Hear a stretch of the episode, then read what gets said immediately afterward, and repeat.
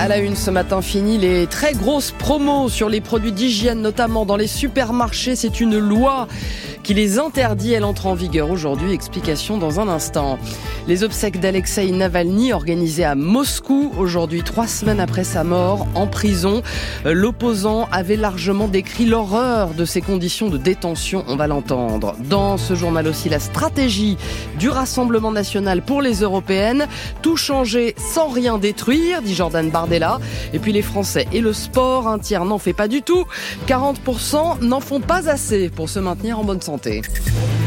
France Inter. En pleine période d'inflation, la mesure n'est donc pas faite pour protéger le pouvoir d'achat, voté l'an dernier contre l'avis du gouvernement, la fin des super promos sur les produits non alimentaires à partir d'aujourd'hui. L'argument, c'est la protection de l'emploi. Fabien Cazot, difficile à avaler pour les consommateurs. Interdiction pour les grandes surfaces à partir d'aujourd'hui d'appliquer des rabais supérieurs à 34% sur les produits droguerie, parfumerie, hygiène, des couches au shampoing en passant par les rasoirs et autres produits de maquillage. L'objectif est de garantir le revenu des industriels qui fabriquent ces produits face à des enseignes de distribution qui jusque-là profitaient des négociations tarifaires annuelles pour faire peser sur leurs fournisseurs le poids des promotions affichées dans leurs magasins. Malgré l'opposition des distributeurs qui dénoncent un cadeau fait aux grands groupes pas forcément français dont on retrouve les marques dans les rayons, le gouvernement a considéré que des niveaux de promotion à 34% c'est suffisant et ce malgré les inquiétudes liées à l'inflation et au pouvoir d'achat des consommateurs. Pour les produits alimentaires, même logique, au profit des agriculteurs cette fois, afin de protéger leurs revenus, la loi d'Escrozaille prolonge notamment l'interdiction de vente d'aliments à prix coûtant. Et puis des agriculteurs, il y en a en ce moment en plein Paris avec leur bonnet jaune. 150 militants de la coordination rurale bloquent en ce moment la place de l'Étoile avec des ballots de paille. Combien seront-ils aujourd'hui pour euh, braver les risques pour assister aux obsèques d'Alexei Navalny organisées dans une église de Moscou? Ses proches n'ont pas réussi à louer de salle pour accueillir le public.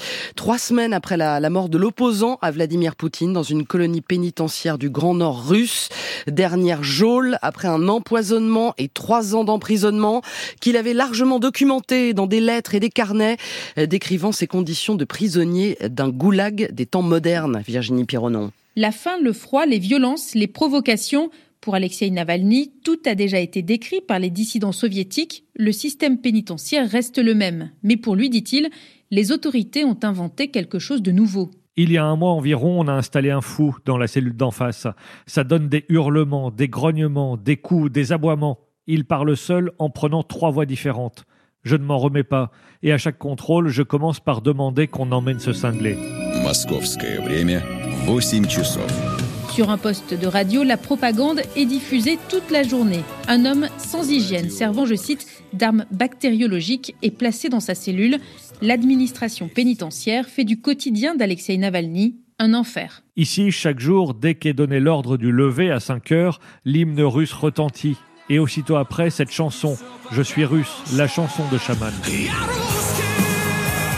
Malgré les épreuves, Alexei Navalny cherche à ne pas perdre, je cite, sa décontraction et quoi qu'il arrive, il sait pourquoi il est en prison. J'ai mon pays et mes convictions. Si tes convictions valent quelque chose, tu dois être prêt à les défendre. Et s'il le faut, à accepter des sacrifices. Les gens au pouvoir doivent changer, écrit Alexei Navalny quelques jours seulement avant sa mort l'État poutinien n'est pas viable. Virginie Pironon tombée tard dans la nuit, la réaction d'Emmanuel Macron après la mort de plus de 100 Palestiniens selon le Hamas au cours d'une distribution d'aide.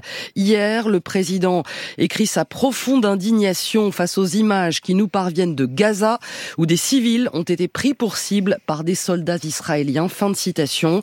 La communauté internationale demande des réponses depuis hier. Le chef de l'ONU, Antonio Gutiérrez, réclame une enquête indépendante pour identifier les responsables responsabilité. L'armée israélienne reconnaît des tirs limités, mais selon elle, c'est une bousculade qui a blessé et tué des dizaines de Palestiniens. 6h35, demandez le programme. Avant le lancement officiel de sa campagne pour les européennes ce week-end avec un grand meeting à Marseille, Jordan Bardella a donné les grandes lignes de l'argumentaire du Rassemblement national hier. Manon Derdevel a formulé tout trouvé, c'est la stratégie tricolore. Tricolore, non pas comme le drapeau français, mais comme un feu de circulation. Vert, orange et rouge. Vert pour ce que le RN ne touchera pas en Europe, pour ce qui marche, d'après Jordan Bardella. Il y a ensuite les lignes rouges et oranges. On peut citer l'espace Schengen, à la condition que la libre circulation soit exclusivement réservée aux ressortissants des pays membres. Enfin, les dossiers rouges, qui sont pour nous ce qui touche aux intérêts vitaux de la nation et dont nous ne tolérons ni le partage ni l'ingérence. La gestion de l'immigration à l'intérieur même de nos États, par exemple. Jordan Bardella entend redéfinir les bases d'un nouveau traité pour aboutir à ce qu'il appelle une alliance européenne des nations. L'objectif, c'est aussi de rassurer, pas question de quitter l'Union européenne, martèle le candidat. Qu'on ne se méprenne pas, nous ne sommes pas pour le Frexit, ni public, ni caché. Précisément parce qu'on ne quitte pas la table du jeu quand on est en train de gagner la partie. Notre volonté, vous l'avez compris, c'est euh, de tout changer sans rien détruire. Et de ces lignes rouges et de cette stratégie tricolore, nous entendons poser les bases, évidemment, d'une réécriture des traités actuels. Une stratégie que Jordan Bardella promet d'affiner et d'expliquer au fil de sa campagne. Pour convaincre, il prévoit une dizaine de meetings avant le scrutin européen. Manon Derdevet, 2 à 4 mois de stock pour les médicaments indispensables. L'Assemblée adopte à l'unanimité une proposition de loi socialiste pour renforcer les obligations des laboratoires pharmaceutiques face à des pénuries qui ont été multipliées par 10 en 10 ans. C'est une épidémie qui ne cesse de progresser. L'obésité touche désormais plus d'un milliard de personnes dans le monde, selon une étude parue dans la revue The Lancet. Depuis 1990, le taux d'obésité a doublé chez les adultes et quadruplé chez les enfants et les adolescents. Les zones Caraïbes, Moyen-Orient et Afrique du Nord sont désormais plus touchées que l'Europe en proportion. Et contre le surpoids et les maladies cardiovasculaires, l'activité physique fait des miracles, on le sait. Pourtant, en cette année olympique, nos performances ne sont pas au niveau. Selon un sondage Opinionway, 44% des Français font du sport moins d'une fois par semaine et un tiers n'en fait jamais ou presque.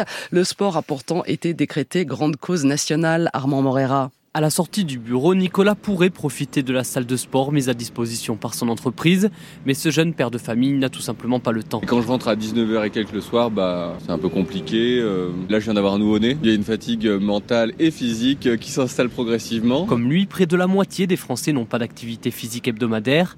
Thibaut est coach sportif. Chaque début d'année, il voit pourtant du monde pousser les portes de sa salle de sport. On se dit, euh, ok, c'est janvier, j'ai des bonnes résolutions, il faut que je me mette euh, au sport. Mais ça ne dure pas très longtemps. Tout le monde ne restera pas dans la salle forcément. La motivation, en fait, ça c'est clair. Euh, il y a des jours on est un peu plus motivé, des jours un peu moins. Romane, elle, est déterminée. Elle court tous les deux jours depuis 5 ans. Ça me fait du bien. Quand j'étais plus jeune, je n'avais pas forcément confiance en moi. Du coup, je me suis mis à fond et maintenant ça va beaucoup mieux. Selon le baromètre, les plus motivés, ce sont surtout nos aînés. Près de deux tiers des plus de 65 ans font du sport chaque semaine.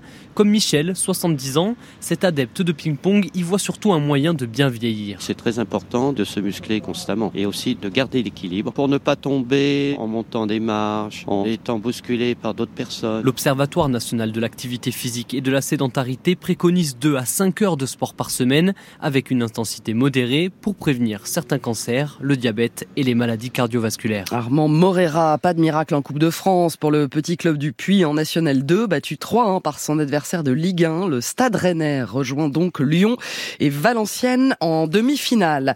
Une pianiste ukrainienne en ouverture, un hommage aux musiciens et chefs d'orchestre qui ont œuvré pour la paix.